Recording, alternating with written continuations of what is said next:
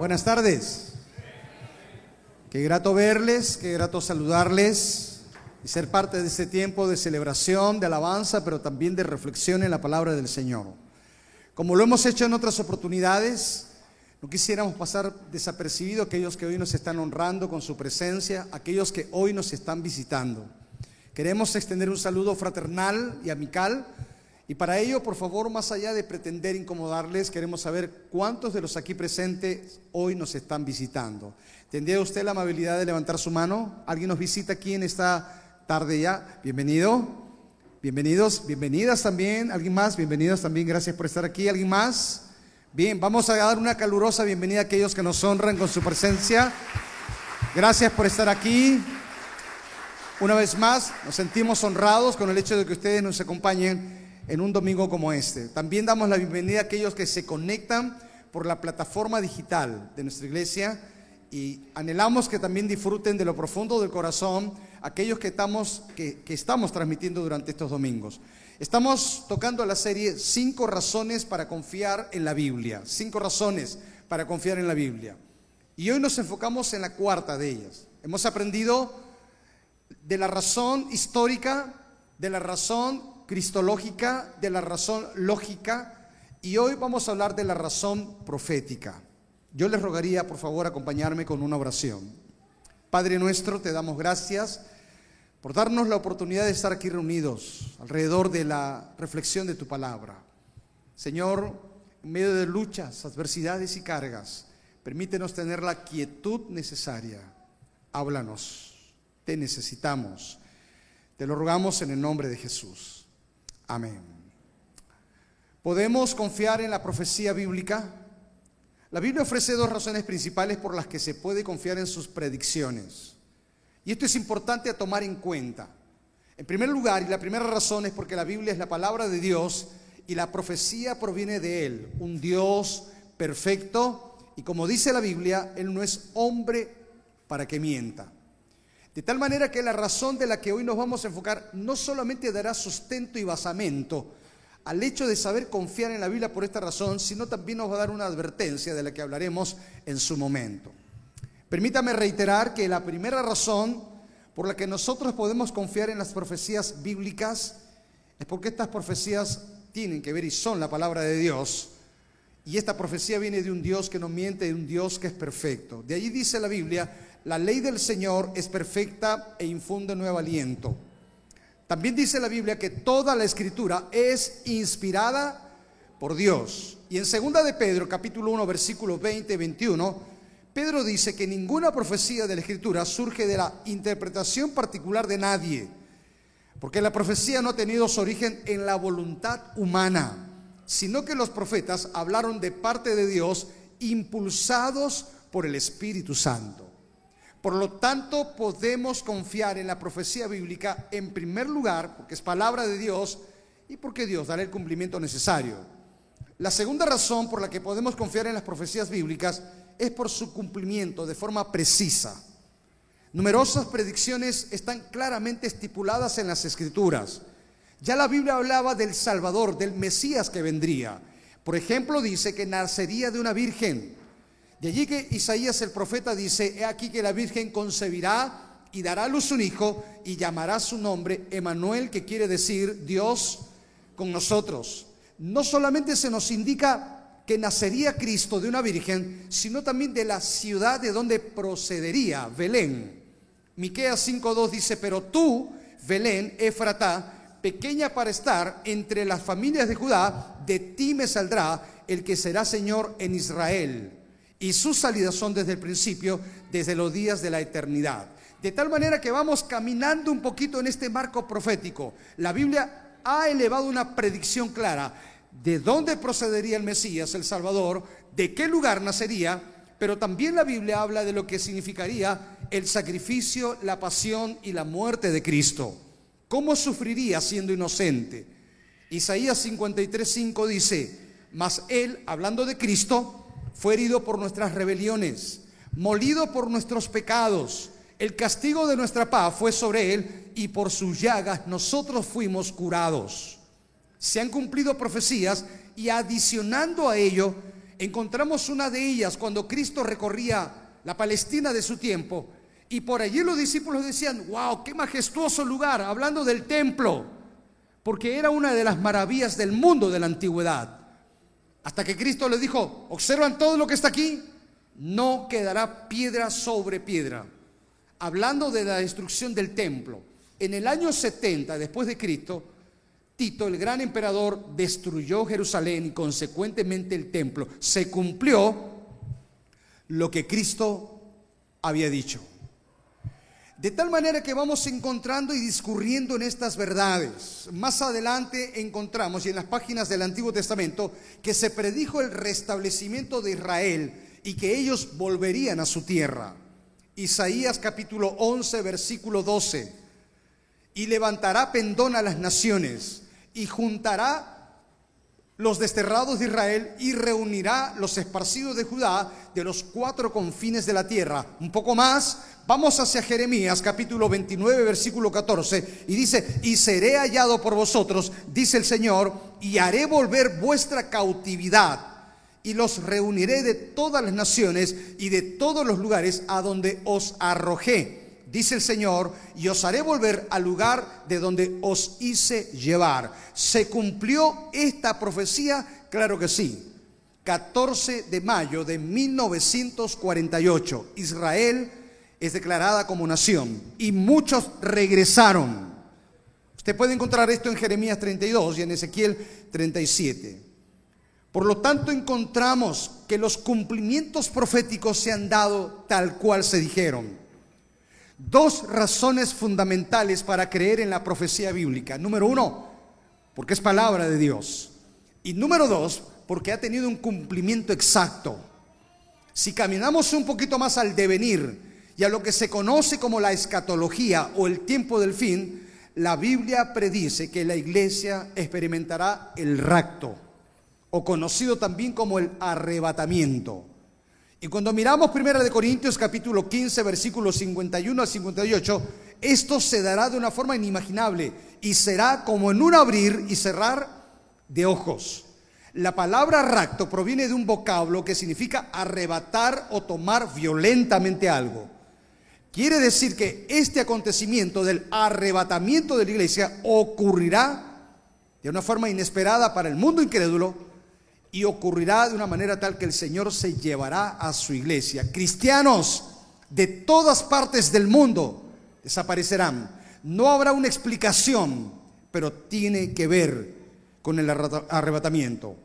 Pero acerca de los tiempos y de las ocasiones, hermanos, no tienen necesidad de que les escriba, porque ustedes saben perfectamente que el día del Señor viene y viene para llevarse a su iglesia.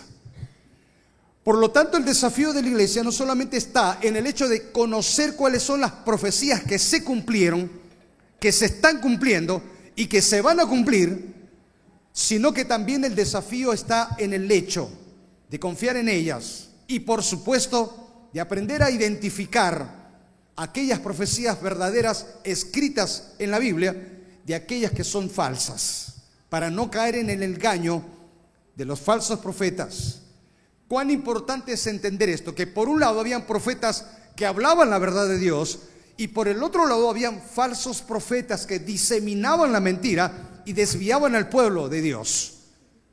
¿Cómo reconocer a un falso maestro o a un falso profeta? En el Evangelio de Mateo, capítulo 24, versículo 23, Cristo hizo una severa advertencia. Y él advirtió, vale decir, permítame la redundancia, que vendrían falsos cristos y falsos profetas y que intentarán engañar aún a los escogidos. Y dice el texto que le he mencionado, entonces si alguno les dice, miren, aquí está el Cristo, o miren, allí está, no lo crean, porque se levantarán falsos cristos y falsos profetas y harán grandes señales y prodigios, de tal manera que engañarán, si fuere posible, ¿a quiénes? A los escogidos. Esta clara advertencia está acá estipulada de los labios de Cristo. El apóstol Pedro hace la misma advertencia en segunda de Pedro, capítulo 3, versículo 3. Sabiendo esto que en los postreros días vendrán burladores andando según sus propios deseos. Vamos más adelante, Judas, versículo 17 y 18. Pero ustedes, amados del Señor, tengan memoria de las palabras que antes fueron dichas por los apóstoles de Cristo, los que decían que en los últimos tiempos habrá burladores que andarán según sus malvados deseos. Todo esto no es sino un marco profético que habla de lo que viene y de aquello que va a acontecer en este tiempo como también en los postreros días. Frente a lo que significa entonces esas falsas profecías o falsos profetas, tenemos que estar alertas. Y la mejor defensa que tú puedes tener contra la falsedad y los falsos maestros es conocer la verdad, la verdad de Dios, las sagradas escrituras. Para descubrir lo falso tenemos que estudiar también lo verdadero. Aunque muchos dicen que conociendo bien lo verdadero aprenderás a discernir lo falso. Por eso todo creyente tiene que conocer las escrituras para usarla correctamente. Aún encontramos la advertencia de Juan. Segunda de Juan 9 dice, cualquiera que se extravía y no persevera en la doctrina de Cristo, no tiene a Dios. El que persevera en la doctrina de Cristo, ese sí tiene al Padre y también al Hijo. Pablo, un gran defensor de la verdad. Pablo, un paladín que ciertamente sacó las garras por mostrar la verdad pero también por defender la sana doctrina. Él habló a la iglesia de Galacia, le dijo, hermanos, cuidado con aquellos que hoy les perturban porque quieren pervertir el Evangelio. Y Pablo fue tan radical, tan directo y tan frontal que en algún momento dijo, porque si alguno predica un evangelio diferente del que ustedes han escuchado, sea anatema. Es vital entonces que entendamos que las profecías bíblicas tienen cumplimiento. Pero también es vital no solo conocer las profecías bíblicas y confiar, vale decir una vez más, en su cumplimiento, sino que también tenemos que aprender a discernir la verdadera de la falsa profecía. Y esto tiene que ver con lo que dice Mateo capítulo 7, versículo 15 al 20, donde Cristo habla de los lobos.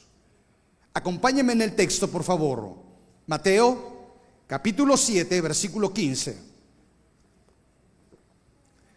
Vamos al primero de los evangelios que dice así, cuídense. Mateo 7:15, cuídense. Su versión dice guardaos. Es cuídense de los falsos profetas que vienen a vosotros con vestidos de oveja, pero por dentro, ¿qué cosas son por dentro? Lobos rapaces. Por sus frutos los conoceréis. ¿Acaso se recogen uvas de los espinos o higos de los abrojos? Así todo buen árbol da buenos frutos, pero el árbol malo da frutos malos. No puede el buen árbol dar malos frutos, ni el árbol malo dar frutos buenos. Todo árbol que no da buen fruto es cortado y echado en el fuego. Así que, finalmente concluye Cristo en esta sección, por sus frutos los conoceréis. Caminamos algunas páginas más adelante en su Biblia y el libro de Hechos, capítulo 20, tiene una referencia bastante clara y con mucha similitud a lo que Cristo dijo. Hechos capítulo 20, versículo 28. Por tanto, mirad por vosotros y por todo el rebaño en que el Espíritu Santo os ha puesto por obispos para apacentar la iglesia del Señor, la cual Cristo ganó con su propia sangre. Porque yo sé que después de mi partida entrarán en medio de vosotros quienes, otra vez aparece la palabra, lobos rapaces, que no perdonarán al rebaño. Y de vosotros mismos se levantarán hombres que hablen cosas perversas para arrastrar tras sí a los discípulos. Por tanto, entendiendo que vendrán los lobos rapaces, Pablo dice, velad. Vamos, diga conmigo, velad. Velad. Acuérdense que por tres años, dice Pablo, de noche y de día, no he cesado de amonestar con lágrimas a cada uno. Al leer ambos pasajes, hay un tema recurrente, hay un mensaje que no podemos ignorar. Es que tanto Cristo como Pablo están advirtiéndonos en contra de quién o de qué? De los de los lobos, rapaces, de los lobos. Mire que esto me llama la atención. Hoy me encontraba con una persona que llegó con su pareja aquí y me dijo, pastor, usted predicó que tenemos que tener cuidado con los lobos. Por supuesto que tienes que tener cuidado con los lobos. ¿Y qué hago con este? Y yo no entendía en ese momento. ¿Y por qué me dices eso?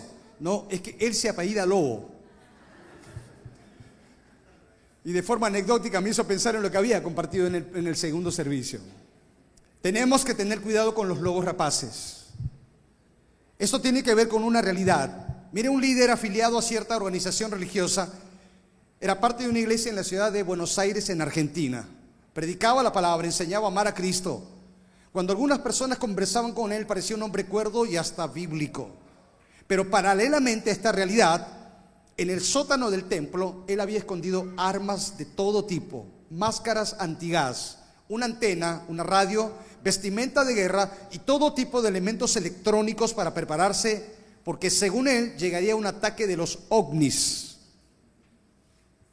Así que propuso a la iglesia prepararse para ese tiempo, que era el tiempo del fin. Y decidió decirle a alguno de los miembros que si iba a llegar ese momento todos podían suicidarse. Frente a la negativa de ellos, un día apareció en la casa de uno de los miembros de, su lugar, organización, y en el día de cumpleaños de su hijo dio regalos a la familia. Y como regalo para todos, entre comillas, sacó su arma y en presencia de la familia y los invitados apuntó a su propia cabeza y se disparó. La noticia corrió por todos los medios de comunicación en Buenos Aires. Había mostrado un líder religioso que en algún momento todos comprendieron que era un lobo que había llegado vestido de oveja. Cristo le dijo a los discípulos, cuídense, cuídense de los falsos profetas. Lo que está asumiendo de que habían, lo que está asumiendo una realidad de la que nosotros no podemos ignorar. Y para entender un poquito, un poquito de esto de la palabra profeta, tenemos que hacer la pregunta, ¿quién era un profeta? En el Antiguo Testamento la palabra hebrea para profeta es Naví. ¿Quiere decirlo conmigo? Naví. Naví significa profeta, se traduce profeta y significa y se refiere a una persona que está al servicio de Dios para comunicar un mensaje al pueblo de parte de Dios. En el Nuevo Testamento la palabra griega es profetés. ¿Me ayuda? Profetés.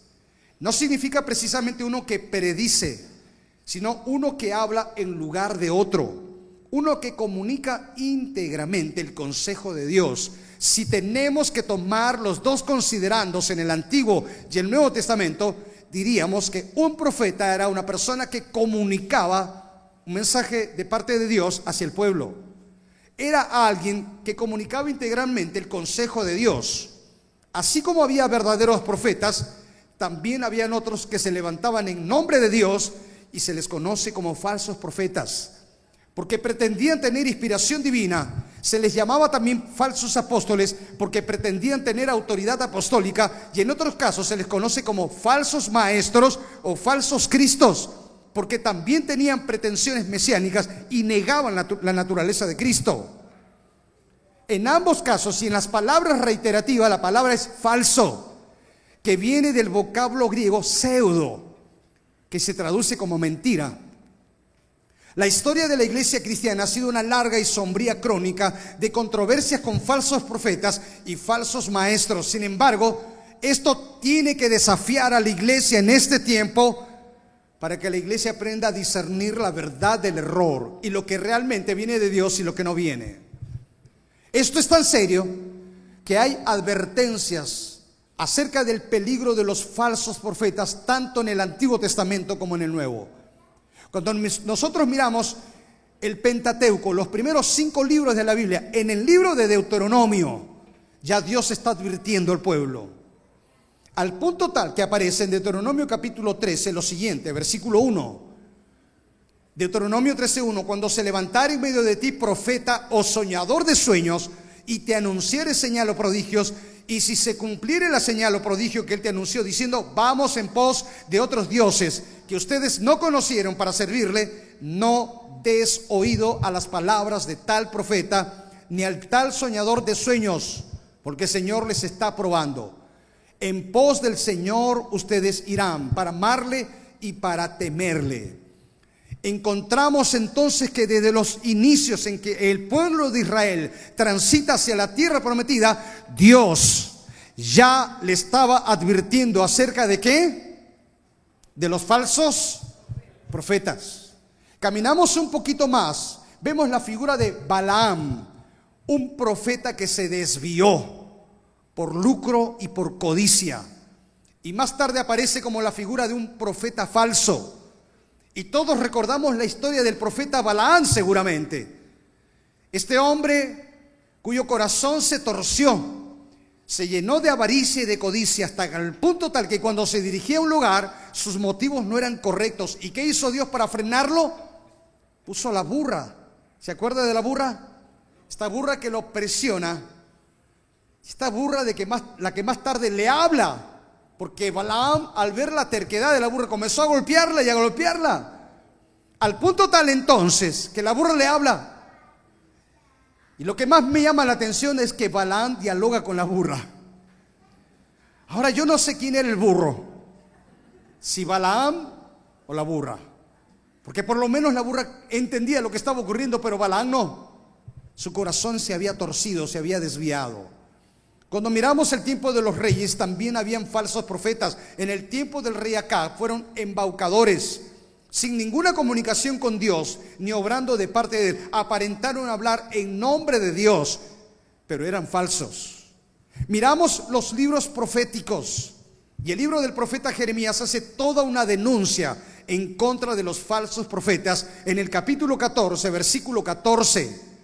Me dijo el Señor, falsamente profetizan los profetas en mi nombre. Yo no los envié, ni les mandé, ni les hablé visión mentirosa ni adivinación que ellos dicen, vanidad y engaño hay en su corazón. Por tanto, así ha dicho el Señor sobre los profetas que profetizan en mi nombre, los cuales yo no envié y que dicen, ni espada ni hambre habrá en esta tierra, pues con espada y con hambre serán consumidos. En el mismo libro del profeta Jeremías, capítulo 23, versículo 15 en adelante, encontramos que hay una denuncia porque ellos hablan visión de su propio corazón los profetas verdaderos están en el secreto de Jehová, atentos a su palabra y hacen oír las palabras al pueblo y hablan de la boca del Señor. No así los falsos profetas que desvían, desnaturalizan la verdad de Dios. Miramos al profeta Ezequiel capítulo 13 y de la misma manera allí encontramos la admonición, la exhortación. Pero no solamente las páginas del Antiguo Testamento nos advierten, sino también las del Nuevo Testamento. Cristo lanza la advertencia e, en contra de ellos y nos indica qué cosa va a caracterizar estos tiempos. El tiempo previo a la venida de Cristo se va a caracterizar. ¿Sabe por qué? Por el engaño religioso. Por eso Cristo dijo, miren bien que nadie les engañe.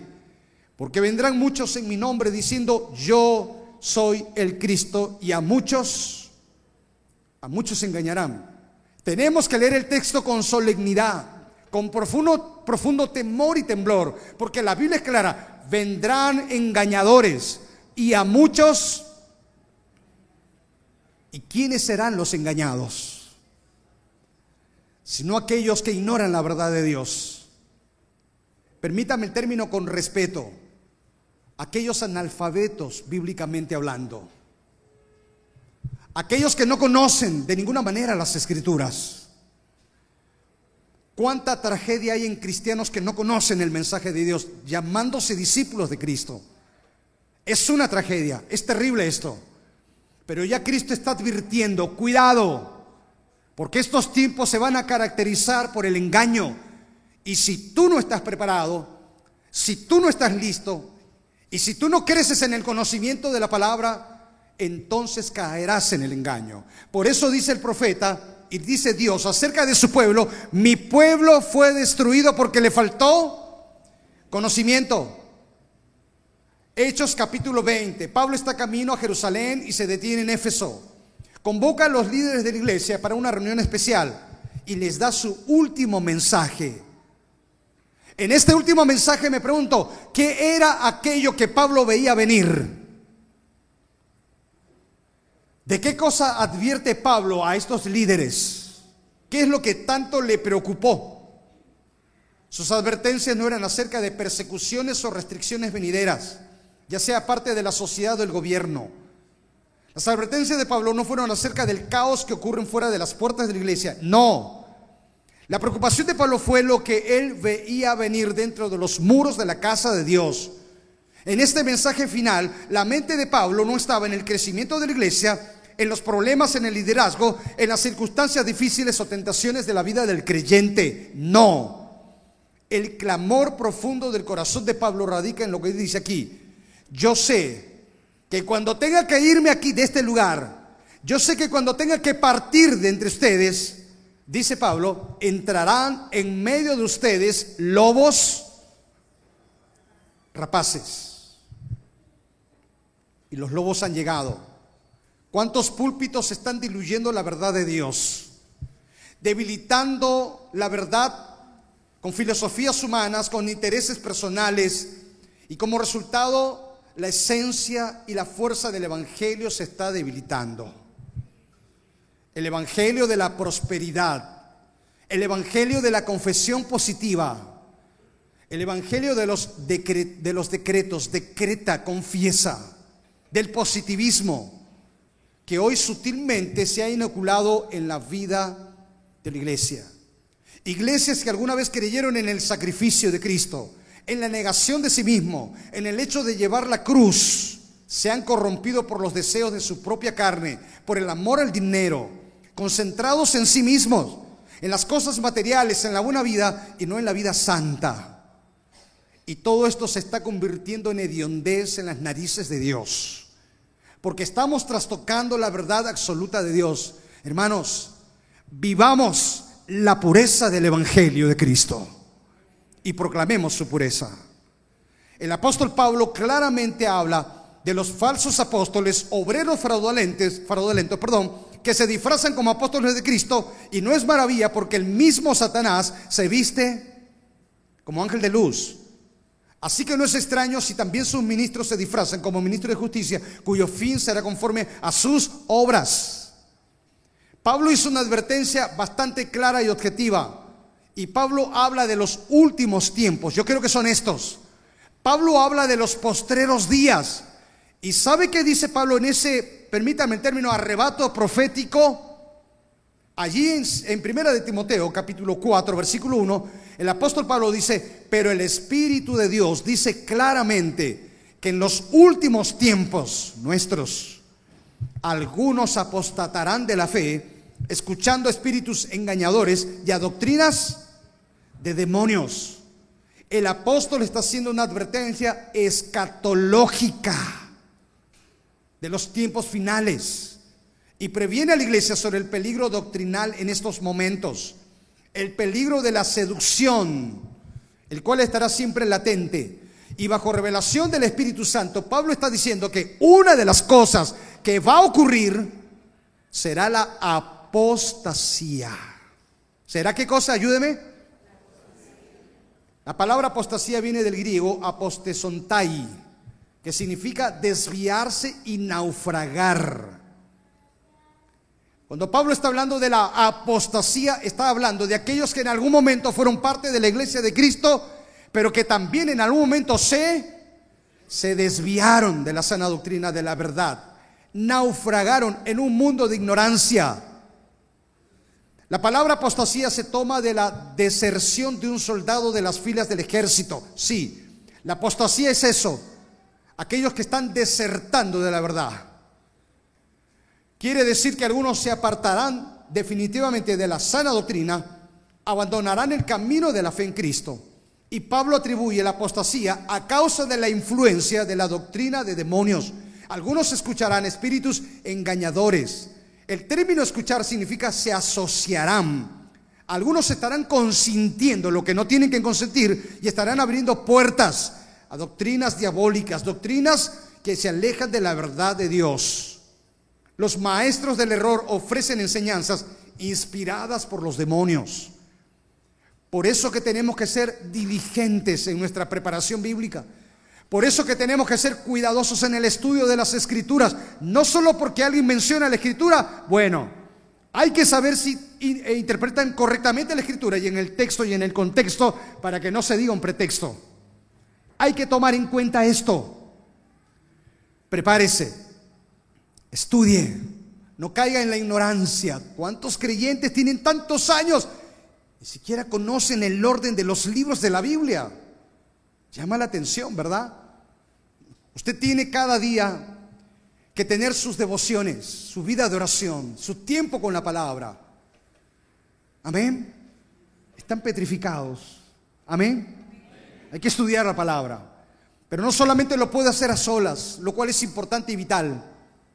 Aquí la iglesia le ofrece todo un programa de estudios. ¿Sabe cuál es el gran problema? Teniendo aguas para beber nos morimos de sed. Teniendo todo un espacio para estudiar cursos tan interesantes, a veces somos indiferentes y fríos con eso. Y muchas veces esperamos que los pastores tengan que arriar a las ovejas a estudiar, cuando no tiene que ser así necesariamente. Estudia la palabra. Cristo fue tan radical cuando dijo, escudriñad. La palabra escudriñad significa investigar, profundizar. Escudriñad las escrituras. ¿Por qué? Porque entonces evitarás el engaño. Pedro dice en su segunda carta, capítulo 2, 1, 3, que habrá falsos maestros que en vez de tomar la palabra de Dios y enseñar el consejo de Dios, según la intención del Espíritu, torcerán las escrituras y enseñarán motivados por la codicia y la avaricia en el corazón. Primera de Juan, capítulo 4, versículo 1, el apóstol Juan hace la misma advertencia. Amados, no crean a todo espíritu, sino pruébenlos. La palabra probar significa discernir los espíritus si son de Dios, porque muchos falsos profetas han salido por el mundo. Vaya una vez más, ¿qué han salido por el mundo? Falsos profetas. Primera de Juan 2.18, hijitos, es el último tiempo. Y como ustedes saben, el anticristo ha de venir. Así también al presente han salido muchos anticristos, por lo cual sabemos que es el último tiempo. Salieron de nosotros, pero no eran de nosotros. Judas, un breve libro que nos presenta la apostasía como ninguna otra parte en la Biblia, hace una denuncia contra los falsos profetas y le dice que debemos contender ardientemente. La palabra contender significa luchar y hacer una defensa de nuestra fe, como tiene que ser. Pero ¿cómo voy a defender mi fe si no conozco los postulados de mi fe? ¿Cómo voy a defender la verdad si no conozco la verdad? Por eso que muchos cristianos están allí sucumbiendo, arrastrados por cualquier viento de doctrina. ¿Cuáles son las características de un falso profeta en el Antiguo como en el Nuevo Testamento? Yo le voy a decir algunas cosas. Falsos profetas están más interesados en caer bien que en decir la verdad. ¿Me dejo entender? Están más interesados en caer bien que en decir la verdad. Diógenes, el filósofo griego, hablaba de los falsos maestros de su tiempo, cuyo método consistía en seguir lo que condujera al aplauso de la multitud. Y una de las primeras características del falso profeta es que le dice a la gente lo que la gente quiere oír y no lo que la verdad está diciendo. Porque se busca agradar. En segunda de Timoteo capítulo 3 versículo 4 dice Pablo, porque llegará el día en que la gente no querrá escuchar la sana doctrina. Al contrario, querrá oír enseñanzas diferentes, diferentes. Por eso buscará maestros que le digan lo que quieren oír. De tal manera que muchos de estos profetas solo dicen lo que la gente quiere oír. Quieren agradar a la gente. Y por lo tanto entonces niegan las verdades del Evangelio. El Evangelio va a ser claro. El Evangelio causará molestias. El Evangelio provocará enojo. ¿Y sabe por qué? Porque el Evangelio confronta. Porque el Evangelio dice las cosas como son, no las maquilla. El Evangelio es el espejo que te dice cómo estás delante de Dios. Y hay gente que no le gusta escuchar lo que dice el Evangelio. Por eso yo le decía en principio, hermano, hermana, seamos fieles a la pureza del Evangelio de Cristo. Y digamos las cosas como Dios las dice, no las maquillemos. Aunque eso tenga que representar que nos ganemos enemigos. Pero Cristo habla de la bienaventuranza. ¿De qué vale que tú agrades a los oídos de la gente si desagradas a Dios? Y será preferible agradar a Dios aunque otros tengan que enojarse con el mensaje que predicas. ¿Estamos en eso, iglesia? Pero también los falsos profetas van tras ganancia personal. Balán era un profeta codicioso. Dice que había sacerdotes que enseñaban por precio y profetas que adivinaban por dinero. Hay quienes enseñan por ganancia deshonesta. Y Pablo dice, convierten la piedad en fuente de ganancia. Los falsos profetas suelen tener corazones codiciosos, materialistas. Y mucha de esta teología de prosperidad tiene que ver con eso, por si acaso. Pero también los falsos profetas son disolutos en su vida personal. El sacerdote y el profeta erraron por sidra y fueron trastornados por el vino, dice. En los profetas de Jerusalén he visto cosas terribles. Cometían adulterio, andan en mentiras y fortalecen las manos de los malos, hacen errar a mi pueblo. Hay que mirar esto, la vida personal de quien dice ser profeta. En cuarto lugar, el falso profeta es sobre todo un hombre que aparta a las personas de la verdad de Dios, no anuncia la verdad de Dios. Por eso Cristo dice claramente, Cuidado con los lobos. Tenga en cuenta que Pablo como Cristo usa ese término para entenderlo de forma clara. Término importante. En la Palestina del primer siglo era conocido esto. Porque el lobo era el enemigo natural de la oveja, que estaba completamente indefensa frente a él. De aquí que un buen pastor como Cristo estaba siempre alerta para cuidar y para proteger a las ovejas. No así el asalariado, que al llegar que el lobo viene, se va, abandona, huye y deja que el lobo ataque y pueda dispersar a las ovejas. ¿Sabes cuál es una de las estrategias de los lobos? Ellos suelen hacer algo. Primero dividen al rebaño. ¿Y por qué dividen al rebaño? Es cierto, lo debilitan.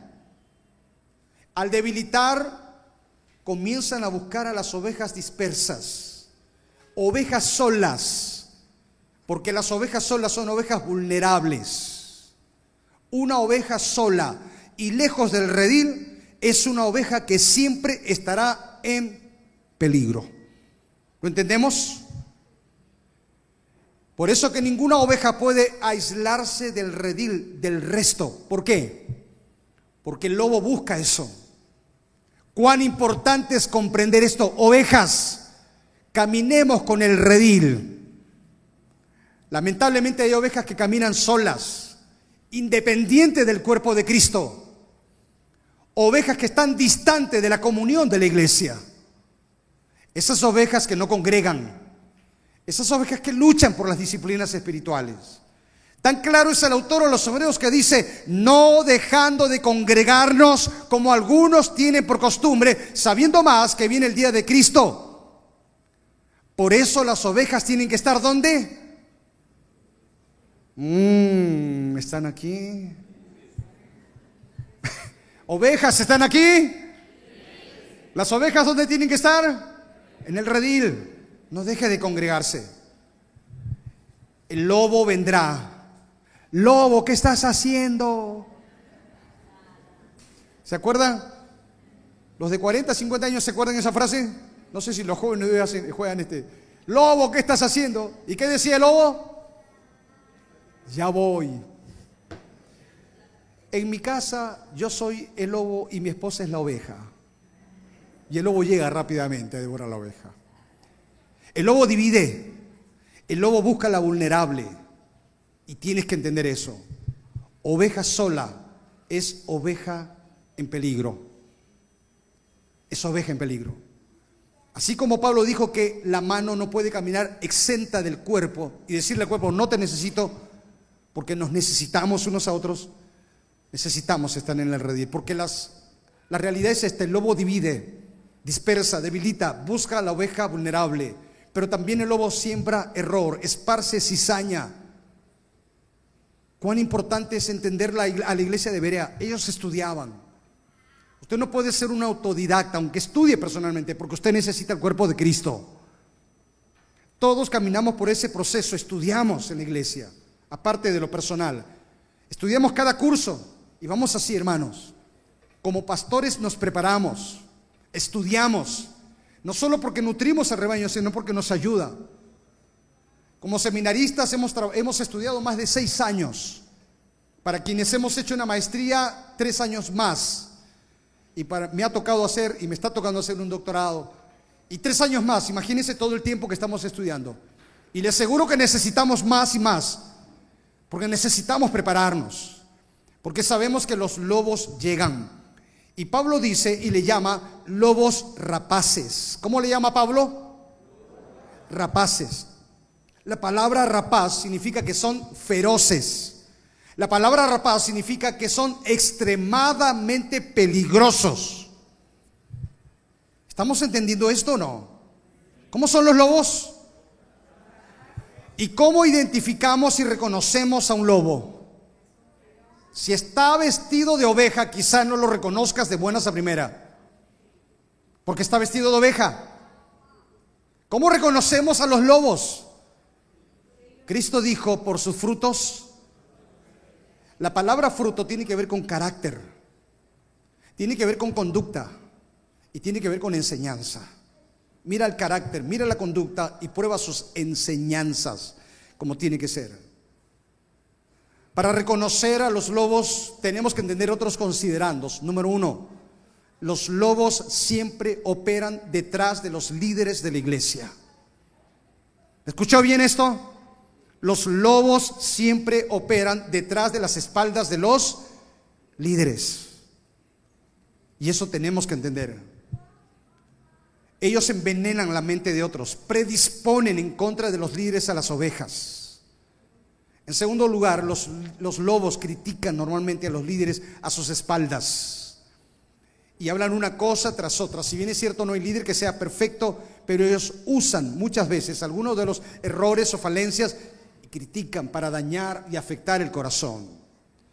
En tercer lugar, los lobos alardean de su propia espiritualidad, siempre se creerán mejor que otros. En cuarto lugar, los lobos tienden a provocar divisiones, se lo mencioné hace un momento, ¿verdad? Y esto es importante. Los lobos buscarán a las ovejas débiles, los lobos buscarán a las ovejas mal alimentadas. ¿Y sabe qué de fondo? Los lobos buscarán a las ovejas resentidas. Y allí encuentran entonces un caldo de cultivo. Parece que los lobos tienen una especie de radar interno, olfatean qué oveja está débil, qué oveja está mal alimentada o qué oveja tiene un problema en el corazón como el resentimiento. ¿Quiénes son los responsables del cuidado de las ovejas? Por supuesto que los pastores. En Hechos 20, 17 se habla de los ancianos de la iglesia. La palabra anciano, presbúteros, habla de aquellos que habiendo logrado la madurez espiritual, lideran en la iglesia, sirven en la iglesia, son los pastores.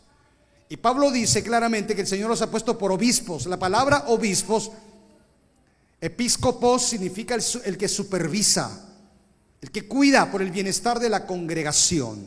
Los dos términos aluden precisamente al pastor. Y se le llama apacentar la grey. Pero en segundo lugar, el segundo grupo importante en el cuidado de las ovejas son los servidores, los líderes en la iglesia.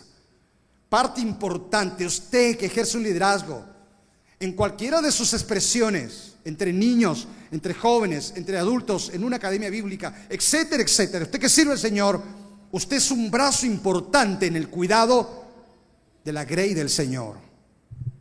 Y permítame terminar con la pregunta, ok, ¿y cómo debemos tratar a los lobos? ¿Cómo? ¿Los acariciamos? ¿Les hacemos cariñito? ¿Qué dice Pablo? Vamos a la palabra, Tito capítulo 3, versículo 10. Tito capítulo 3, versículo 10 dice algo que nosotros no podemos tomar a la ligera. Y el apóstol Pablo toma dos elementos importantes en el tratamiento con los lobos. Al hombre que cause divisiones después de una y otra amonestación, deséchalo. Aquí hay dos cosas que Pablo dice. ¿Cómo tratar a los lobos que provocan división? Número uno, amonéstalo. El término se traduce repréndelo. ¿Estamos? Repréndelo. Repréndelo a la luz de las escrituras, ponlo en su lugar, ubícalo en la vereda de la verdad. Pero si no quiere escuchar la reprensión, si no quiere entender la amonestación, ¿cuál es el siguiente paso? ¿Qué dice Pablo? Deséchalo. Y la palabra desechar es bastante clara y contundente. Sácalo del ámbito de la comunión de la iglesia. No muestres paciencia ni compasión, peor misericordia. Porque un lobo no merece más que reprensiones. Tenga en cuenta, a los lobos no se les trata con compasión, porque los lobos son crueles. Porque los lobos son rapaces, es decir, no perdonan. ¿Qué no perdonan? No perdonan el rebaño.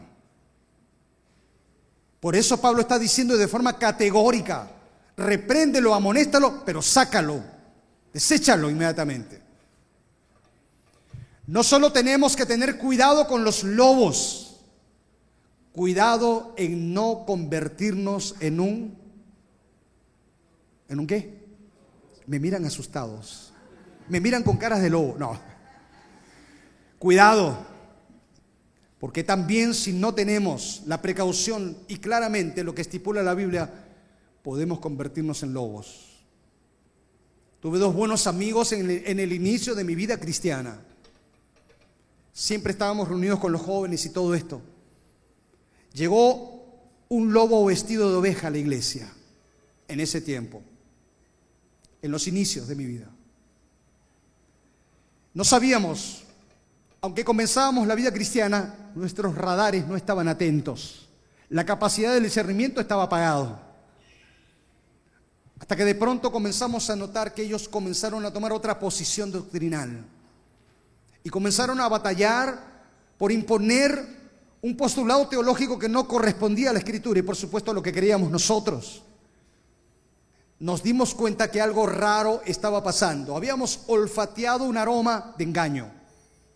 Dos muchachos, persuadidos y convencidos por un líder religioso que había llegado entre nosotros, cuando inmediatamente nuestras autoridades, nuestros pastores y líderes identificaron la realidad, tomaron cartas en el asunto y le dijeron, aquí no vienes más a, a este lobo. Y a los muchachos los confrontaron, bueno, ustedes deciden. Perdimos a dos jóvenes ellos eran antes ovejas, pero después se convirtieron en lobos porque comenzaron a ir a la iglesia con la intención de arrastrar a otras ovejas. ¿Cómo evitamos el camino de ser lobos? Estudie la palabra. Compenétrese con la sana doctrina. Cuide el camino de la santidad, porque sin santidad nadie verá a Dios. No camine solo. Las ovejas necesitan quizás de otras ovejas que caminaron más y de sus pastores. Es peligroso que las ovejas pretendan andar solas. Usted y yo necesitamos seguir creciendo y aprendiendo. Pero como oveja, no maquille el mensaje del Evangelio. No, no pueda recortar ni mezclar las verdades de Dios. Proclame con fidelidad el mensaje del Evangelio que es poder de Dios. Y no se avergüence del Evangelio. En su mensaje tiene que estar presente siempre la cruz. Tenga la cruz presente. Amén. Sabiduría y poder de Dios. Quiera Dios que nos libre no solo del engaño, sino nos guarde de que nosotros no vayamos por el camino de los lobos. Oramos un momento. Yo le rogaría inclinar su rostro, por favor. Déjame decirte en esta tarde, por favor, permíteme decirte que Cristo es el buen pastor. Y es el buen pastor que ha dado su vida por las ovejas. Vino a dar su vida por ti. No todos son ovejas de Cristo. No todos son parte del redil de Cristo. Y aunque usted pueda decirme que cree en Dios, su manera. Usted no vive una verdadera relación con el pastor que es Cristo. Hoy quiero desafiarte. Hoy quiero extenderte una invitación. Vuelva hacia Cristo como su pastor y sea parte de este redil que en muchas partes del mundo sigue creciendo. Maravilloso el salmo cuando dice, el Señor es mi pastor. Puede decir usted en esta tarde, con profunda convicción, con honestidad, ¿el Señor es mi pastor? Quiera Dios que sí. Pero caso contrario, vuélvase al pastor Jesús. Y si en esta tarde usted realmente quiere dar un paso de fe, tomar la mejor decisión de su vida, volverse al pastor, permítame invitarle haciendo con usted esta oración. Déjeme ayudarle. Ore conmigo, por favor. Ore conmigo. Señor, tú llegaste a una cruz. Porque allí estabas dando evidencia de tu amor. Como buen pastor lo diste todo por mí. Ahora yo quiero darlo todo por ti. Te entrego mi vida. Y con profunda convicción en mi corazón, hoy quiero dar testimonio y decir, el Señor es mi pastor. Permítame, por favor, ayudarle y hacer una oración por usted. Quisiera saber en esta oportunidad cuántos de ustedes aquí presentes hicieron esta oración conmigo. Quiero rogarle que por favor me dé el privilegio de orar por usted en esta decisión de la más importante que hoy toma. Yo solo quiero pedirle algo que si usted hizo esta oración en el lugar donde está, usted levante su mano. ¿Cuántos hicieron esta oración? ¿Puede levantar la mano? Yo le voy a ver para orar por usted. Yo vi tu mano, Dios te bendiga.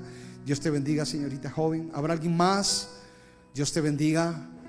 Dios bendiga vuestras vidas. ¿Habrá alguien más que hoy reconoce personal y públicamente a Cristo como su pastor? El pastor que lo dio todo por nosotros. Esto no es un cambio de religión, es volvernos a una verdadera y nueva relación con Cristo el pastor. ¿Habrá alguien más? ¿Quiere levantar la mano? Le veré para hacer una oración por usted. Déjenos ayudarle. Yo vi su mano, vi su mano. Dios les bendiga. ¿Habrá alguien más? Dios traiga aliento a sus corazones y fortaleza en este tiempo. No camine lejos del pastor. La vida sin el pastor no es vida. Es barco a la deriva. No salga de este lugar con un corazón vacío cuando el pastor puede llegar a su vida. Por última vez, permítame solo incidir y reiterar. ¿Usted quiere dar este paso? entregar su vida al pastor que es Cristo. Levante la mano donde está, oraré por usted. ¿Habrá alguien más? Con la mano arriba, por favor, le veré. ¿Alguien más que no levantó su mano en este tiempo? Sí, con toda confianza, déjenos orar por usted. Todos ustedes que levantaron sus manos, por favor, yo les rogaría con toda amabilidad, puede ponerse de pie en su lugar que oraré por usted. Gracias, pueden ponerse de pie, gracias. Muy amable, muy amable, gracias. Vamos, si usted levantó la mano, gracias por ponerse de pie, gracias. Sí, póngase de pie. Haré esta oración por usted. No se quede sentada ni sentado si usted levantó la mano porque queremos hacer una oración por usted. Gracias. ¿Habrá alguien más que levantó su mano? Sí, póngase de pie un momentito, oraremos por usted de una forma muy especial. Gracias. Oramos, iglesia, póngase a orar. Mientras estamos aquí en este momento, el llamado es para la iglesia. Hermano, es tiempo de entender que estamos en tiempos peligrosos. Profundice en la palabra, estudie las escrituras y sea oveja que esté siempre en el redil y no lejos del redil. Padre bueno, hoy también oramos por aquellos que se conectaron con nosotros y quizá también están dando este paso de fe. Te rogamos que tú bendigas estas vidas hoy se acercan a ti con sinceridad, con necesidad espiritual. Jesús, tú eres el buen pastor. Y diste tu vida por ellos también. Séllales con tu espíritu. Encamínales en tu verdad y guárdalos del error. Y ellos sean portadores del Evangelio de Cristo, sin temor y sin tener vergüenza. Cuídale, Señor. Mientras estamos orando, cuando yo termine de orar finalmente, habrán unos hermanos de la iglesia que se les van a acercar para guiarle en esta decisión, orientarle en el paso de fe que usted está dando. No se incomode que ellos están para ayudarle. Bendice a tu iglesia, Señor. Bendice a tu pueblo. Te lo rogamos, unidos en un mismo sentir, en el nombre de Jesús. Y la iglesia dice, amén.